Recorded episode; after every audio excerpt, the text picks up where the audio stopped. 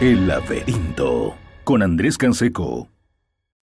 ¿Qué tal? Muy buenas, bienvenidos nuevamente a otra entrega de El Laberinto. Estamos como siempre los días miércoles a partir de las 7 y media de la noche. Saben que pueden encontrarnos a través de nuestras páginas en Facebook, en YouTube, en Instagram y también el podcast en Spotify. Estamos ahora con un invitado especial, vamos a hablar con Henry Cabrera. Henry, ¿cómo estás? Bienvenido al Laberinto por primera vez. Bueno, muy bien y contento por estar acá y honrado por, por ser entrevistado por, por, tu persona, querido Andrés.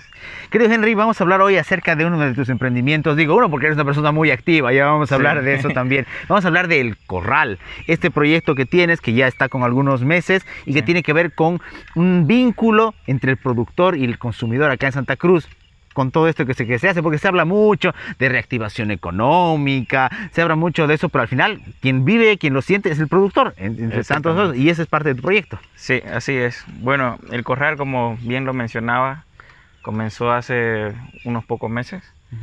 Eh, yo en realidad vengo a ser un intermediario, pero un intermediario consciente, ¿no? El corral es un emprendimiento social que ayuda y beneficia en gran parte o bueno, en su totalidad al productor, ¿no? Al pequeño productor.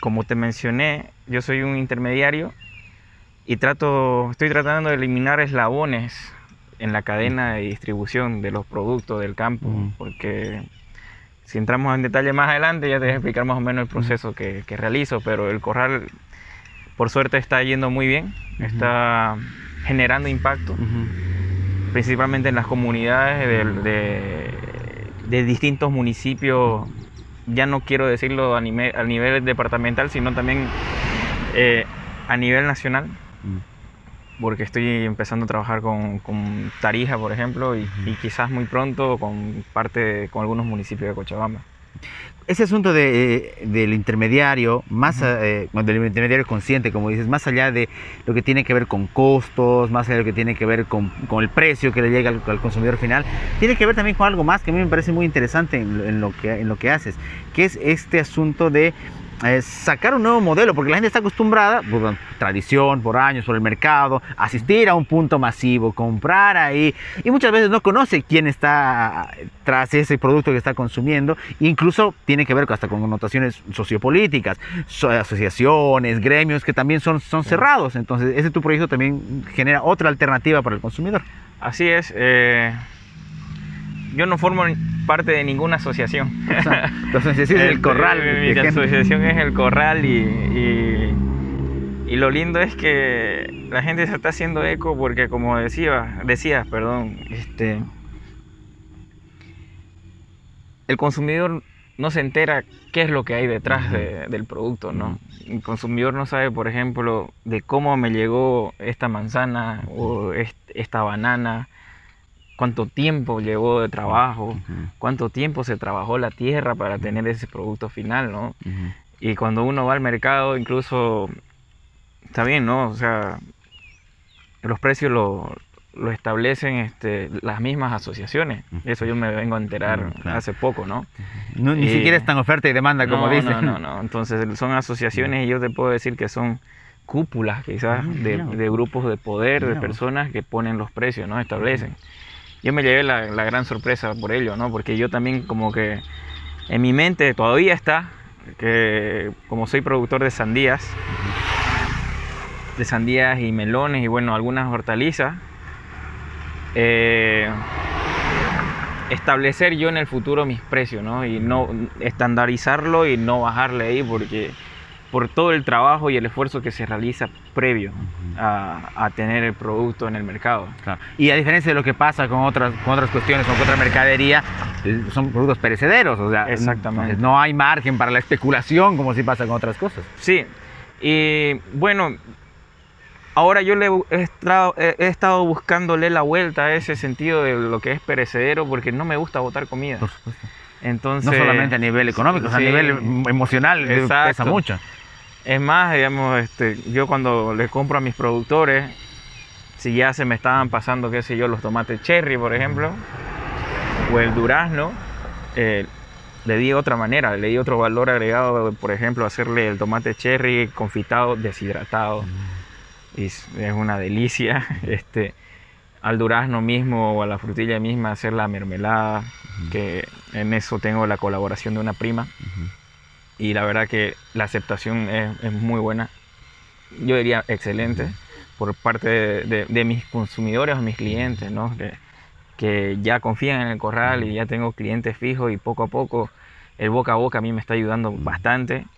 Y bueno, y lo que se está generando en redes sociales también, ¿no? Eh, yo no pago publicidad, por ejemplo, pero el alcance orgánico que tiene es bastante grande. Eso te iba a decir justamente, o sea que eh, además de ser innovador en la forma en la, en la que manejas el, asunto de traerlos, eh, porque lo haces tú en persona además, está el asunto de, cómo ha encontrado el corral un eco en tus contactos, la persona que conoce y confía en, ti, porque va a haber una labor de confianza. Como dices, no, si bien no hay una asociación que sea una molestia, tampoco que hay una asociación que te respalde. Es Henry que se respalda y ahí juega también la imagen de tu persona y los contactos que tienen. Un montón de contactos en común hemos encontrado que no solamente han conversado contigo, sino que también han consumido y recomiendan tu producto. Incluso que, hemos viajado juntos. Sí, casi sin saber. hablando hace rato. Sí. Eh, sí, este. Yo me siento muy contento, estoy muy feliz, la verdad. Eh, estoy soñando bastante, bastante grande. Me estoy ilusionando con, bueno, no ilusionando, sino, bueno, bueno, sí, ilusionando. Y tengo la, la, fe plena en mi persona y más que nada en los productores que trabajan conmigo, porque sé que se sacan, dan, lo, dan el máximo por tener productos de muy buena calidad, ¿no? Que no se, no se tiene que envidiar a productos eh, eh, foráneos hablando de queso, o sea, eh, qué sé yo, de otros productos terminados, de café ecológico, y apacaní, ¿no? Que ha ganado premios y, mucha gente no lo sabe, ¿no? Eh, tenemos un amigo en común, Nelson, que me ayudó con el contacto de la señora Berta en, Yapacaní. Y la gente cuando lo probó, la, por primera vez el café, ha dicho, espectacular. Vos mismo lo probaste, pero por cuestión de gusto te gustaba un poco más fuerte, ¿no? Pero a tu, a tu familia sí, le encantó, ¿no? Entonces, yo estoy dando el máximo para, para visitar a los productores, porque, a ver, una, una de las principales eh, acciones que tengo con el corral es el mismo hecho de visitar a los productores en sus chacos, ¿no? O en sus lugares de producción. justamente eso te iba a decir, que aparte de la confianza del comprador, el productor también confía en ti. Sí, porque a mí, me, a mí me encanta contar las historias, ¿no? contar la historia de, de, la persona que está detrás o de la familia, ¿no? Cuánto tiempo le llevó trabajar. Porque no es nomás ir al mercado y decir, casi rebajame, o sea, y no te estoy hablando, mira, porque el intermediario es bastante injusto en este, en este país. Yo creo que a nivel sudamericano, Sudamérica también, ¿no? o sea, porque he estado de mochila, de mochila en varios países y también lo he visto y la idiosincrasia vendría a ser casi la misma, ¿no? o parecida. Claro, porque se suele decir que el gran empresario es el único malvado, pero el intermediario, el intermediario también. Sí, sí, sí. Es más, este, mira, hace poco yo le compré unos zapallos a, a un joven, Richard, del municipio de Quirusilla. Y Richard yo le preguntaba, por ejemplo, ¿cuánto te pagaron el quintal del zapallo quintalero grandote? Eh, me dijo, mira, sin mentirte, me pagaron 25 bolivianos el quintal, o sea, estamos hablando de 46 kilos de zapallo. Y en mi delante, en mi cara, lo vendieron a 70. Ah. Ahí en el abasto. Imagínate, ¿cuántas veces? O sea, se triplicó el precio. Y así pasa con, si te contaran, te contara historia de, de otros productores que, que, he escuchado, yo mismo, siendo productor, hace un mes, un mes, un mes y medio con, mis compas, bueno, con, las personas que trabajan con nosotros ahí en, la propiedad de, mi familia. Eh, por las papas, por las papitas. En el mercado abasto nos pagaron 3 pesos la roba. O sea, la semilla nomás la roba nos salió como, como 20 bolivianos. Solo la semilla. Imagínate 3 pesos la, roba por 11 kilos y medio de papa, ¿no? Y que me, nos pagaron el abasto. Y ellos pedían 15, 18 bolivianos. Y ahí es lo que también yo, en parte, estoy como que arrastrando a la gente y por suerte ya algunos están, están tomando conciencia en eso. Que no todos lo- lo- los productores, vamos a hablar del, del centro Claro. mayorista, ya, Ya. ya sabemos el cual, Ujú. digamos. Que se hacen los pobrecitos que ellos son productores, mentira. Mm, De las personas que vos ves vendiendo allá, yo te puedo asegurar que el 95% no es productor. El restante sí es productor Ah. que trae de, de los valles y fleta camiones, los Nissan Condor, eh, los, los camiones de carga que traen su carguita y venden ahí, digamos. Pero los demás son intermediarios netos, ¿no? Que, que les pagan realmente una miseria, como te comentaba antes, con ciertos ejemplos, ¿no? Eh, y eso, este. Yo vengo a ser un intermediario, pero yo le pago bien al productor. Y estoy buscando otras maneras como para también, de acá a un futuro, si se me da la oportunidad, o sea, generar otro tipo de impacto como para capacitarlos en cuestión de, de manejo de agroquímicos y un montón de cosas que se Ujú. puede beneficiar. En realidad, no solamente el productor, sino todos. Claro, claro, es una Porque, relación de ganar, ganar, claro, ganar. exacto. Claro, no ganas. No solamente tú, él, sino el consumidor también, el precio, la calidad. Crecemos todos de la Ujú, mano, ujú, ¿me entendés? O sea, es, es una asociación ujú. bonita que se puede generar eh, si uno trabaja conscientemente, ¿no? O si uno crea conciencia en, en el productor y en el consumidor, porque si el consumidor dice, a ver, no quiero hacer este, publicidad para, mi, para el corral, ojalá aparezca más, ¿no? Así, con esta mentalidad o parecida. Que si, por ejemplo, me compran al corral o compran a Henry Cabrera, o sea, tengan por seguro que Henry le pagó bien a, a los productores, ¿no? Y, y eso a ellos también los motiva. He recibido ah, invitaciones, eh, llamadas, mensajes de, de otras comunidades otro- o, o personas de otras comunidades que yo no tenía, en- no me imaginé nunca ir a visitar, ¿no? Como te hablaba antes, Comarapa, por ejemplo, que, que los paisajes increíbles. Yo no pensaba que Comarapa tenía esos lugares. Y ahora la verdad que la gente, los mismos productores, cuando yo me reuní con ellos ahí en el lugar, en sus comunidades, me decían, qué bonito, eh, nos pone contentos y tenemos la esperanza de que algún día usted nos pueda comprar este, nuestro producto. Y a mí no me gusta venderle falsas esperanzas, porque yo le digo, por el momento yo no manejo Exacto, nada claro. volumen, porque ellos me quieren vender que sea una camionada, ponerle, pero yo no, no abastezco, ¿no? Ojalá en el futuro sí, pero, pero vamos a ir paso a paso, o sea, tranquilo, ¿no? Que, que esto recién está comenzando, no lleva ni seis meses y, y de a poco vamos por arriba. Y aparte está este asunto de que em, estamos en este escenario que es Bolivia y que siempre tiene adversidades políticas, Sí. sociales, climáticas, entonces, Exacto. y también hay que tener cierta, no, no es cierto, un muy buen temple para, para en el, cuanto al tema de la producción y la distribución también Sí. y a la venta para saber sobreponerse y estar atento porque es- Bolivia, lamentablemente es la realidad que, en la que estamos y que no que lejos de eh, desanimar del todo tiene que tener un, un temple de, de- de voluntad ahí. Y ser este, constante. Eh, no bajar los brazos, porque como, com- como mencionaba, vivimos en un país con muchas sorpresas. Eh, lamentablemente más que nada por, por temas sociopolíticos, ¿no? Este, mira, yo mismo cuando fue lo del paro reciente, estuve parado tres semanas, o sea, como yo hago todo solo.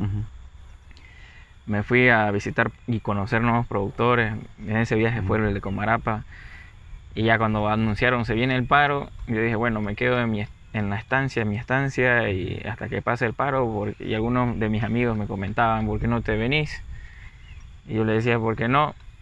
Si sos de abastecimiento, no, no pasa nada. El negocio de mi familia es una panadería. Mira, mi hermana tuvo como cuatro horas parada porque la circulación era hasta las 11 de la mañana la tuvieron parada hasta las 3 de la tarde en una rotonda y todavía con panes en la camioneta. Mm. Imagínate. Sí, no. Entonces hay algunas personas que cero tolerancia. No, No, sí, nos pasó igual a Sí, nosotros, nos pasó igual a nosotros haciendo cobertura periodística. Exactamente. Entonces preferí quedarme eh, en mi estancia, aunque sea tomar fotos, lo que sea, con tal, con tal de, de evitar este, malos entendidos o malos momentos, ¿no? Eh, imagínate que, que yo por lo menos, o sea, tengo tengo mi casa, tengo, tengo comida, tengo, no me falta nada. Imagínate productores pequeños de, de, las comunidades que, que, viven de eso, ¿no? Que se les pudran sus productos ahí en, su, en, sus chacos. Ayer miraba por las lluvias que hubo, tengo mis vecinos que lamentablemente me, me, apena eso mucho,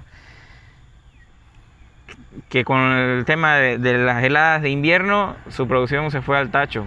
Y ahora llegó una riada a nuestra comunidad y, sembradíos de cultivos de zapallo, carote, de sandía, o sea, buena cantidad de sandía, todo se lo lleva el río, ¿no? Entonces, eso nadie le va a devolver. Imagínate, hablando de cuestiones climáticas, si en enero, por la situación política que, que vivimos, vuelve otra vez un disque paro, otra vez la misma, lo mismo y seguir batallando y seguir batallando. Hay un momento que yo pienso que, que realmente te, te, revienta la cabeza, ¿no? Sí, mucha gente baja los brazos en varios rubros, ¿no? Sí, sí, Por ejemplo, eh, eh, yo conozco el, el, caso de varios chicos jóvenes, menores que yo, o sea, que trabajan en sus comunidades, que ya salieron ya. O sea, ya dejaron su tierra y se vinieron a la ciudad a trabajar. Porque imagínate, vivieron 25, más de 25 años de sus vidas eh, con la experiencia familiar, eh, o sea, del trabajo generacional, ¿no? del trabajar en la tierra, que ellos lo, es lo que más saben, se desperdicia ¿no? Eh, el trabajo del campo. Hoy muchas veces se desprecia, porque nadie le da importancia, o sea, no, no, no le da el aporte o el valor que se merecen, ¿no? Y, creo que hablando específicamente en el caso de los valles, se olvida. Porque, Y no es que no lo tenga, al contrario, justamente estamos revalorizándolo ya que hemos conocido este año. Pero como que queda el foco sobre todo en el lado de la chiquitanía, en la producción ganadera, que, tiene que ver con eso. Y no se muestra, primero, variedad, potencial a nivel macro y además el esfuerzo de los individuos y, grupos asociados libremente que producen y que generan todo, todo ese impacto. Yo creo que la región de los valles mesotérmicos en, Bolivia, o si no en el país, por así decirlo, que comprende ¿no? Chuquisaca y Cochabamba, también parte, parte de, Tarija también, es la más importante en cuestión alimenticia, porque ahí, de ahí proviene casi la, gran mayoría de, las hortalizas ¿no? y, legumbres y todo eso. Eh, es tan olvidada esa zona desde que yo tengo uso de memoria, siempre hay derrumbe en la carretera para empezar nomás, en las vías de comunicación. y en las vías de comunicación, ¿no? Que, es elemental. ¿Cuánto no se haya mejorado, no? Todo. Pero bueno, a nadie le importa. O a las personas que le deberían importar o a las autoridades que le deberían importar, no, no le importa, ¿no? Este, Ojalá que en el futuro se mejore en algo, ¿no? Ahora, por ejemplo, estoy viendo que están mejorando cierta parte del camino, pero aún falta, ¿no? Y falta mucho, mucho por realizar, la verdad. Volviendo a este asunto mm, que comentamos, bueno, no solo de los valles, pero que vale la pena como punto para, reflexionar.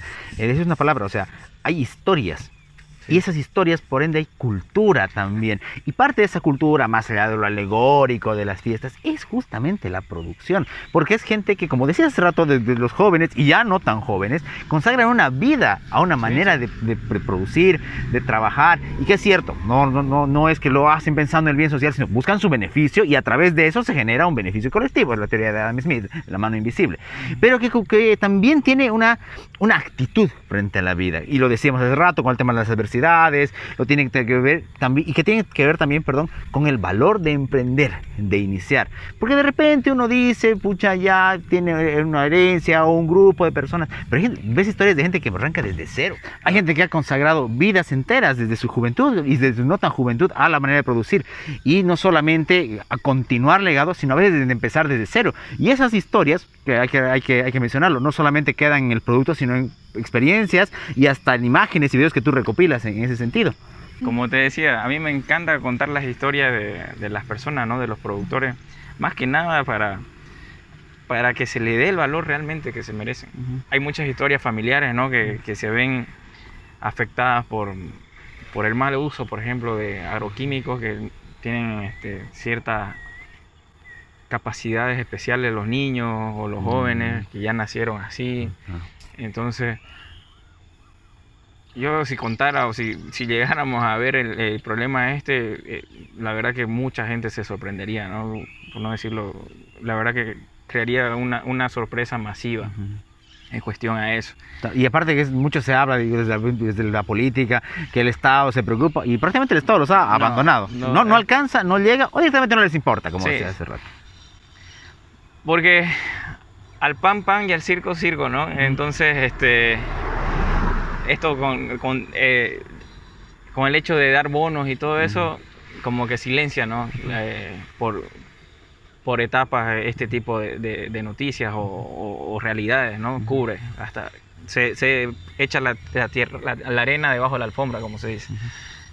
Pero bueno, en lo que me enfoco es en contar, las historias, me encanta conocer comunidades, me encanta conocer nuevas personas vos si me has visto, sabes que me socializo con mucha gente, este, que, que nosotros, al menos yo, estoy tratando de, crear esa conexión, ¿no? ese, la, ese lazo entre, entre el consumidor y el productor.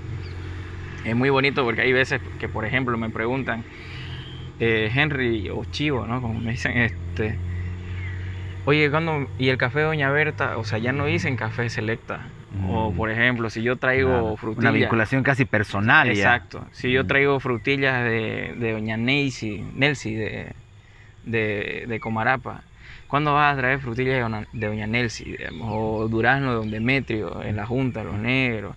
Entonces, esa conexión yo, yo digo, pucha, estoy cumpliendo ¿no? con lo que me planteé en mi, en mi cabeza, no lo plasmé en papel obviamente, pero estoy cumpliendo y esa satisfacción no tiene precio, ¿no? O sea, es impagable para mí. Y yo digo, bueno, estoy cumpliendo con lo que me, lo que me he propuesto y espero seguir haciendo, ¿no? Con, con, las demás personas. Bueno, ahorita no nombro a todos porque en realidad no daría el tiempo, ¿no? Pero, pero esa, esa es la cuestión, ¿no? Que crear vínculos directos, como mencionaba, entre el productor y el consumidor, ¿no?